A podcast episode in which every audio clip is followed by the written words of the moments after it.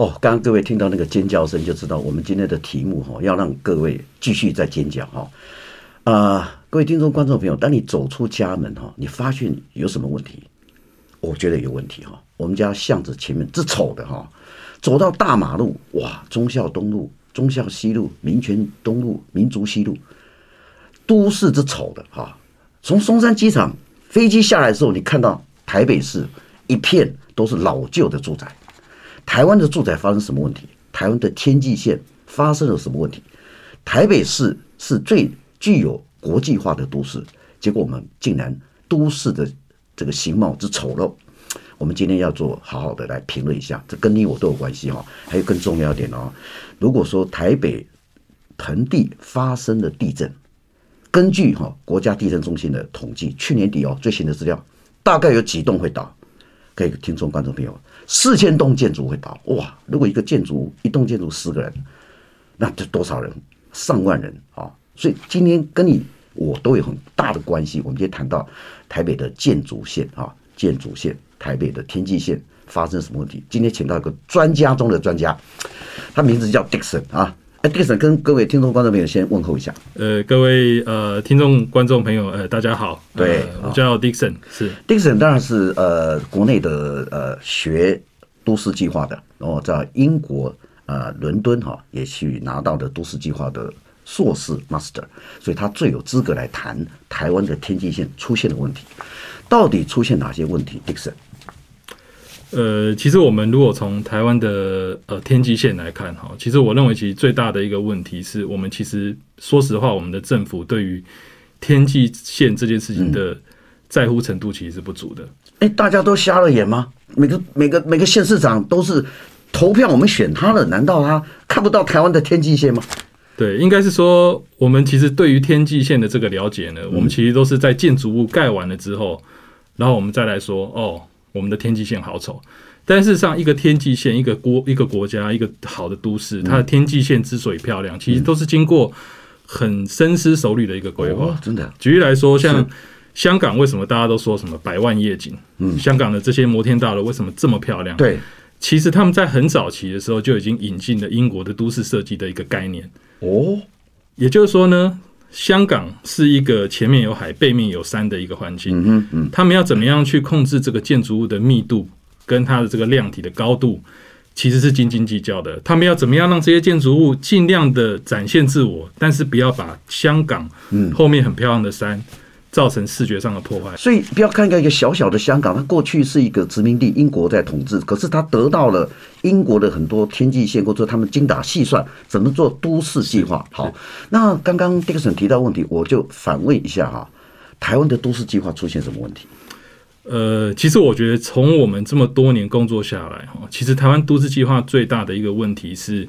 它其实，在都市计划的这个研拟的阶段，其实它是不去考虑所谓的天际线的。哦，它其实比较像是一个呃斤斤计较的一个财务计算。哦，财务计算，计算土地的价值。那是爱急呢，大家都爱急呢。其实说穿了，是有财，大家都是在搞土地的。是是是，都市计划它其实本身在台湾，它其实只是一个。开发行为的一个前奏曲。OK，当我提到说，呃，你觉得这国家那个地震中心这个数据哦，你来预估，觉得客不客观？如果说真的台北盆地发生地震，四千栋会倒，这个是为什么？国家地震中心它它了解大概大概，就你所知道这样的数字背后代表什么意义？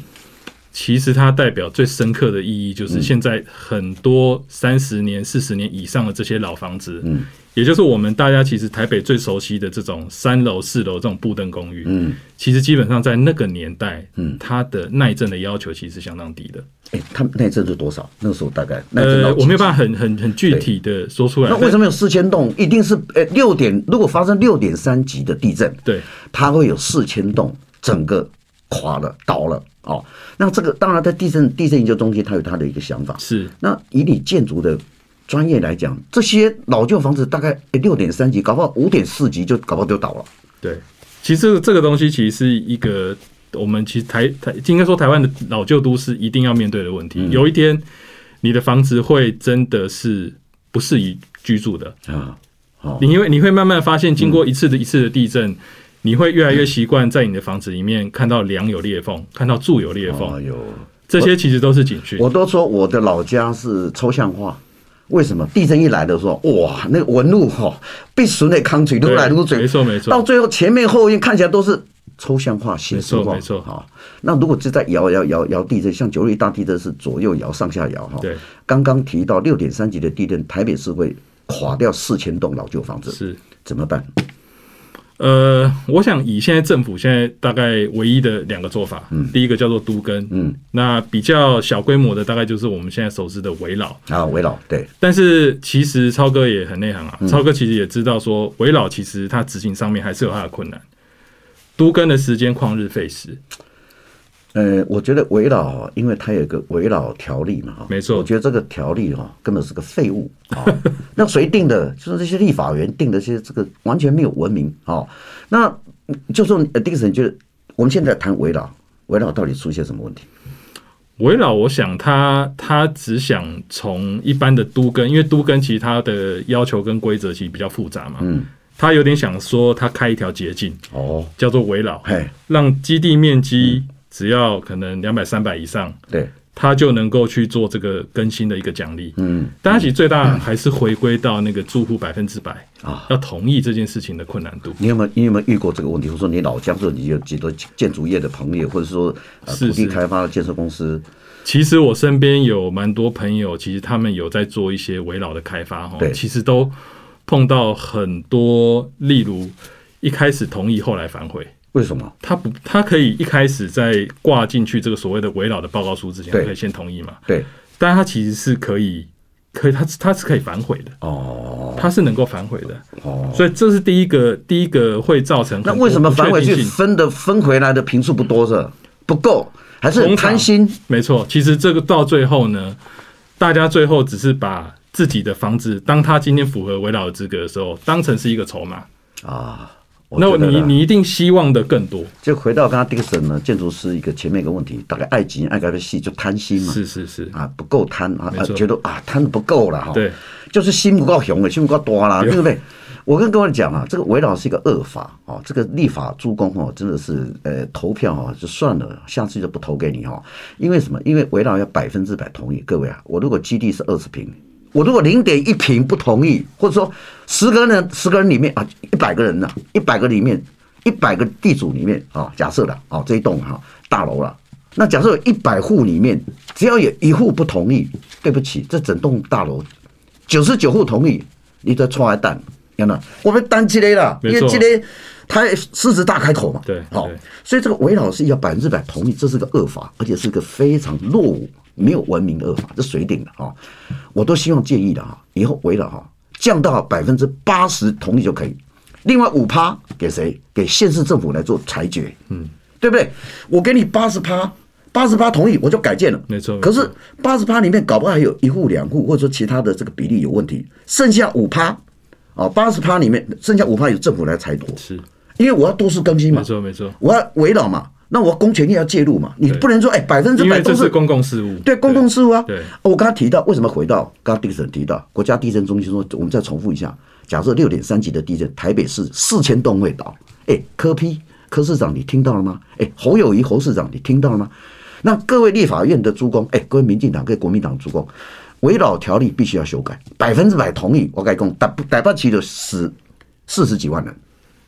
新北市搞不好死四十几万人，不是在恐吓大家，因为什么？只要一个人不同意，这栋大楼就不要不要改建了嘛。是没有错。那围绕条例放在那边干嘛？哈，那为什么都更会有什么张药房啊，什么一堆？为什么这些人会有都更会有这样的问题？然后就搞到大法官解释字解释，到底什么问题啊？对，我我想，呃，都更应该它存最存存在最大的一个问题，就是说，其实我们现在目前都更其实是。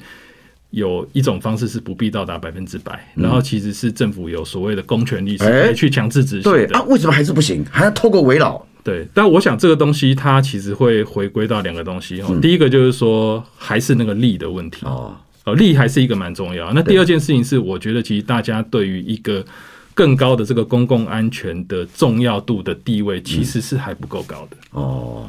就是我们一今天一直在重复死了多少人，大家都不信哦。真的，我告诉你。可能地震来哦，第一个，呃，最挂的地方不是西区，我们刚刚讲的骂了民族东路、民权东路拍谁那个都市景隆之脏啊！我跟你讲，如果地震来哦，台湾有条断断层带，不是我在恐吓大家。台湾有个断层带，从车龙埔到一个它的纹路里面，就是在信义计划区里面有一条断层带。哎，各位建筑师，各位呃土地开发商也，我在讲假话哈，那都是一户都是上亿的豪宅。我告诉你，地震带就在那里。我不是说今天就要发生，一定会有断断层哈，它断层早就存在。那如果地震来的时候再摇摆几下啊，我看。因为这个人是一个建筑师，他专业。我们现在不是有免震隔震吗？我们现在不是有什么呃什么什么阻尼器啦，什么什么什么？到底六点三级这个地震来这些有没有用？有人讲说那个豪宅都骗人，你知道吗？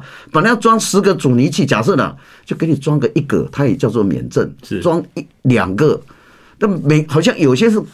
我所知道这是一个独家哈，哎，不要以为说很多都建筑说我们就是免震隔震，我告诉你每层吗？每一层都免震隔震，这个部分帮我们分析一下。好，其实呃，我觉得大家可能要先要有一个观念，就是说所谓的呃，第一个是说呃，所谓的自证啊，嗯，制震它其实我们常常会看到，就是很多房子会有什么 V 字形啊，就是这种称之为这个自震器。对，事实上呢，其实这些自震器有装跟没有装呢，其实它最后对于这个。法令的这个结构的安全性其实是一样的哈，那那我们会有一个很好奇的地方，大家会想说，是那为什么为什么要装嘛？对不对？你是说装了跟没装都一样？呃，应该这样讲，它是符合法规。它它如果没有装的话，它的柱子会变得更大一只。哦，柱子更大，柱子会变得更大一只，然后梁会变得更大，对，所以你内部的空间会变得更少。所以它其实是用这些自振臂，用这些自振的斜撑，对，去吸收所谓的地震力。哦，所以呢，这会让你的建筑物产生一个额外的一个保险，也就是说，将今今天如果地震太大的时候，对，最先破坏的会是这个自振臂，不会是你的建筑物的结构。OK，所以这个观念其实大家可能要知道，就是说它的作用其实更重要的是为你的建筑物加一层保险。丁神，你讲说这个是一个质证，质证，那是有效吗？哦，其实质证对于台湾来说是很有效，因为因为其实至少以台北盆地来说非常重要。那我一说，我一说，我们今天要找出呃市面上有没有一些这个迷失或者是一些谎言，质证到底你刚才讲的那个斜支撑臂是要做几个，还是有的搞不好就做一个？哎，到底整个建筑物真的如果要到一个安全的范围，装一个还是装两个？这我不懂。Okay, 其实住宅的建筑啊，其实它不太适合装太多自振臂哦。原因是因为装自振臂的地方，你就没有办法开窗户嘛。哦，所以它通常会把自振臂放在比较看不到的地方，可能是楼梯间，可能是电梯间。那这样有效吗？呃，老实说，除这要看它的平面形态。如果它是一个很对称的平面形态的话，它可能可以配置的蛮对称的。因为制震臂其实它需要一个对称性啊。如果不是对称的呢？不是对称，就是它越不对称，它的效果跟它的效率可能就会受影响。那什么叫免震啊？免震，OK，免震的概念跟自证最大的差异是，免震它其实是它下面会有一个所谓的隔震层哦，它会把所有建筑物的受到地震时候产生的这个变位跟地震力，通通在这个地方消化掉。OK，所以如果你今天是做所谓的免震系统的时候呢，对。你今天住的大楼，今天有同样的地震，有有所谓的免震跟没有免震，对，你所感受到的地震力是完全不一样的，可能会少到可能四分之一到五分之一。所以免震会比自震好？呃，免震它理论上是一个最好的哦，对，但是它也有它的限制，限制，对，它比较不适合太细长的建筑物。有没有听过隔震啊？呃，其实隔免隔震等于免震哦，隔震等于免震。对，免震其实它是日本的说法。对，所以我们到底买一栋建筑物，我们摄影师也是买建筑、买建、买现在买房子嘛，哈，我相信他一定没有没有有没有没有免证嘛？你看他摇头了。对，台湾住宅应该目前还没有免证的，真的吗？对对对，我想应该有可能陶朱隐园可能有陶朱隐园，对啊，各位知道陶朱隐园是什么什么什么什么什么东东吗？对，它就是长在什么地方？长在信义计划区里面一个螺旋状的。哎，就是中华工程中工在处理的这个陶朱隐，叫豪宅，一平多少？各位听众朋友、观众朋友，你你惊到？我跟你讲，一平多少？八百万？No，老板说八百万太便宜了，他不卖。呵呵，那一栋多少？一栋大概七亿八亿哦，一栋哦，搞不好十几亿都有。这个叫做陶朱隐，我的好朋友沈庆金沈主席所盖的一栋哈。这栋建筑，你刚刚提到陶朱隐，它是免震。是，它应该，我认为它的建筑物的形态，它如果不做所谓的隔震或免震的话，它可能在抵抗地震力会比较辛苦。我们刚刚提到民族西路、民族东路，不是我在骂这条路了哈，是丑的、丑陋的、都市的丑陋、乱源啊，就脏乱的建筑物，真的完全都是没有围绕，也没有都更。那反过来反差，你觉得陶朱隐言这样的，呃，它的建筑的形态啊，它的绿建筑或者它的旋转，他说它的风味风向，那它的这个。呃，都市的一个呃，他想翻转台湾都市轴线里面最重要那一条线的最重要的建筑物，诶，一栋建筑有可能反过来改变的都市轴线，一栋建筑可能反过来改变台湾天际线。我不是在评论这个建筑好不好，或者说它的价位好不好。迪克森是一个专业建筑师，你觉得这一栋陶朱隐言到底带给台湾什么建筑的冲击跟革命？是。我我觉得这一栋建筑物应该，它其实会跳脱所有我们以前认为建筑物应该要有的样子。嗯嗯，我们可能都认为说，哦，建筑物可能就是一根柱子从底从下到上一根直直的，它其实某种程度上完完全全把这个东西翻转过来，翻转过来，让你觉得它好像是一个雕塑，而不太像是一个建筑物，就是它是一个作品。对，它几乎可以像是一个巨大的雕塑吧？可以，我那他是找国外的建筑师，难道国内的建筑师都不行吗？呃，为什么要取经外面？台湾的这么多，尤其你也是学建筑，你又是在英国这个呃得到都市计划硕士，为什么台湾是取经于别人？台湾难道建筑师都没有个行吗？我想台湾其实杰出的建筑师其实应该还是很多。嗯，那我想应该是说，其实当我们今天在讨论所谓的这个房地产的开发行为的时候，它其实基本上是一个商品销售的概念。哦，所以他他会用他认为能够提高他商品价值的方式。OK，是。所以台北市哈，各位听到 Dickson 就知道哈，台北市的天际线没有哈，台北市的都市轴心的翻转没有啊，那台北市的市容是丑的啊。那这丑是谁要负责任嘛？柯 P 要负责任吗？那呃呃，内政部要负责任吗？啊，整个国家的一个呃呃都市计划的开发跟它的一个未来远景完全没有。这个我们今天好好评论一下，真的要批判一下哈。你觉得哪一个市长做的最好？就建筑跟都市计划来看，如果从超哥，你这个问题太厉害了，太厉害，你应该可以发现我刚刚其实答不太出来。我我蛮努力的，想要呃给一个很明快的答案，但事实上是有点困难，对吧？柯比是想做了，是是是，他想做了，可是我刚才讲说这个围绕这个条例有太落伍了，对对。那可是他执行的速度，你就从都市计划跟他的公共建筑或者公共艺术，是我们先来评论一下柯 P 对台北市的建筑到底贡献哪些？是你可以评论一下吗？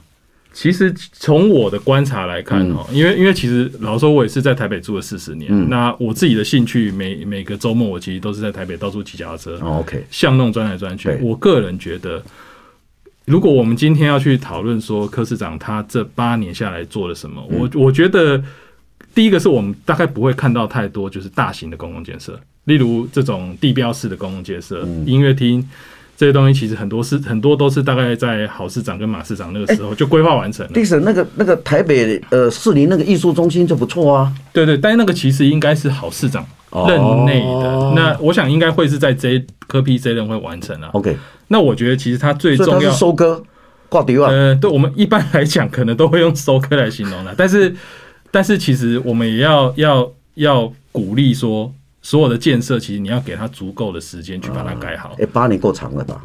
呃，八年是还蛮长的。所以你可以评论一下，你你你觉得台北市的建筑，不管我们的公共建筑或者说一般住宅，你刚刚提到住宅也好了。对，住宅因为它土地开发商的概念啊，就是要赚钱嘛，哈。对。如果不要讲住宅或者赚钱的部分，公共艺术，台北市可以找出哪几个？你认为够够资格在台北台北市哪一栋建筑物？你觉得你看得下去？你觉得看最顺眼的，最符合国际标准？其实我自己这几年下来的感觉，我觉得其实台湾台北有蛮多品质比较好的建筑物，其实是在信义计划区。嗯，这这是说实话的，因为它它它是一个从化区，它是一个豪宅而已。呃，不见得，像像因为其实我们在在讨论都市舒不舒服，其实街道蛮重要的，公共空间、开放空间很重要。那我想，其实信义计划区它虽然还是有很多不足，但其实它走起来是最舒服的。OK OK，我想这个步行的的的舒服程度，其实才是真正决定一个城市是不是一个够文明的城市啊。对，有一天我到中山捷运站啊，去吃个东西，就走出中山捷运后面去逛一逛，哇，怎么会有星光大道啊？哦，那个当然是应该，它都是这是人为的一个做法。可是他把那个空间哦，把那个捷运站跟捷运站中间的距离在上面有一个新的公园，一个新的公园，然后它有很多晚上有很多灯，哇，这漂亮的，是是是，这个当然当然是这是一种巧思的哈。可是我们现在公共建筑到底出现什么问题？就以捷运站来讲吧，我知道每个捷运站都有设计不错哦，哎，我觉得不错哦。台北市的这个像中山中山站，那感觉像。就非常有线条的，当然是一个小小的一个一个巧思啊。我相信很多建筑师也在努力这方面啊。我们先讲台北市公共建筑到底出现哪些问题？我觉得台北市的公共建筑，应该我认为比较大的一个问题，应该说我们如果看这几年来比较重要的，应该就是社会住宅。嗯，然后另外一个应该就是市场改建。嗯，对。那这两个东西，我觉得其实它是一个最难做的。哦，哇，市场做复杂啊。对。各种不同身份、不同的需求的人在里头，对，所以台湾的公共建筑，你认为是这两个呃，就菜市场、菜市亚就拍改建，有公有市场啦，私有市场，没错，这是最重要的，对对对。呃，好，我们刚刚哈还没问到 Dickson 一个难题了哈，就是说如果从都市计划跟建筑建筑天际线啊，你给柯 P 市长在这方面你打个分数。其实我我我我觉得他在天际线上面可能没有很多分数哎，但是我我 等一下没有分数就是零分，呃，哎，科比你注意听到了哦，那个我们建筑师说是零分，应该说持平啊，哦持平，对对，你的持平又从零分拉到六十分，不行啊，这样不够客观，零分就零分，我们就评论嘛，哦，是是是，应该是说我我觉得应应该是讲，因为政府没有办法最后去决定天际线长的样子啦，那其实台湾各个县市其实都会有所谓的都市设计审议，嗯。那如果我们今天要探讨说天际线漂不漂亮，我觉得其实都市设计审议是一个蛮重要的。那谁出现问学者学者问题吗？呃，一个是我差点就踏踏进了这个陷阱。没有没有，我想我想半个学者，是是应该你也在教书啊？是我我想应该我们从两个方面来看哦，一个是。我们其实要有更完善的都市设计的，嗯，的制度。制度。好，我举个例子哈，就是说，其实国父纪念馆大家都很熟悉。哦，其实是一个很大家台北人心目中其实蛮重要的一个建筑物，是啊。但是如果你从仁爱路去逛向这个国父纪念馆，你就会发现后面有一个超级大的巨蛋。哎，对啊，那那这个这个东西其实是一个很怪异的，就是说，本来本来我们应该是看到一个很很干净的一个。国父纪念馆在我们心中的图像，但是其实这样这样的东西，它就应该要透过都市设计的制度去控管它。可是大巨蛋很好，我们缺少棒球场啊。对，呃，我们还是可以有大巨蛋，但是我们可能大巨蛋是不是要往后面靠一点呢？嗯，它要怎么样跟这个国父纪念馆和谐和谐的融合在一起？那你觉得现在不融合？现在我在我感觉它还蛮突兀的，它有点像是一个乱入的一个。哎，这个都是经过大家投票嘛，觉得要不要盖？但应该说我们的这个价值还没有建立起来，这是一个比较困扰的事情。呃，可是这块地，呃，这块地它这个延延的几年了哈，最后不管是什么什么人人流的容量啦，就是它的都市安全的问题啦，公共安全的问题啊，呃，这个大巨蛋到底是该不该盖？早就已经盖了哈。对啊，盖了之后会发生问什么问题？不知道。是。那第一个就是说，这个一个圆圈，一个国父纪念馆，这两个。非常不相容，是。那可是我走到隔壁的那个松山园区，对，我觉得很舒服，是啊，没有错。那那里又有出现什么？那到底台北市的这个这个都市规划是今天想就种一种一根，明天想就种一根，对，后天想就种一根，完全没有规划不足，完全没有一个这个这个百年的计划，就十年的计划。哎，某个市长说他们做 SOP 哈，我们就，当然我们今天不是评论啊，是不是在 K 水哈？就从都市计划的角度跟他的规划来看。啊，台北市出了很多问题哈。不过我们今天都是从评论的角度来看，是是，没有政治政治任何的政治色彩。我不管是阿猫阿狗谁当市长都不管，我们从都市走线来看，这个跟丁 Sir 谈的很很不错。刚刚他竟然呃说叫我不要丢入他的陷阱哦。啊，零分零分那六十分的，好，那我六十分。都市计划如果烂就给他打个零分，还有六十分，哎，个持平就六十分。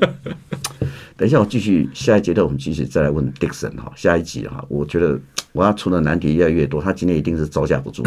没关系，我们就好好来谈一下，因为刚才批评的很多嘛，越批评越爽，真的是血脉喷张哈。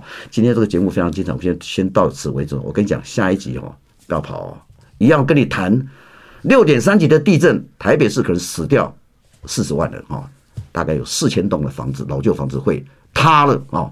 你是在这四千间房子里面的主人吗？还是你可能继承这四千栋房子的继承人啊？还是你家在这四千栋旁边哦？他倒了，你家没倒，但是他倒在你家，嘿，这个不是危言耸听啊！下阶段下一集我们继续再分析，谢谢各位。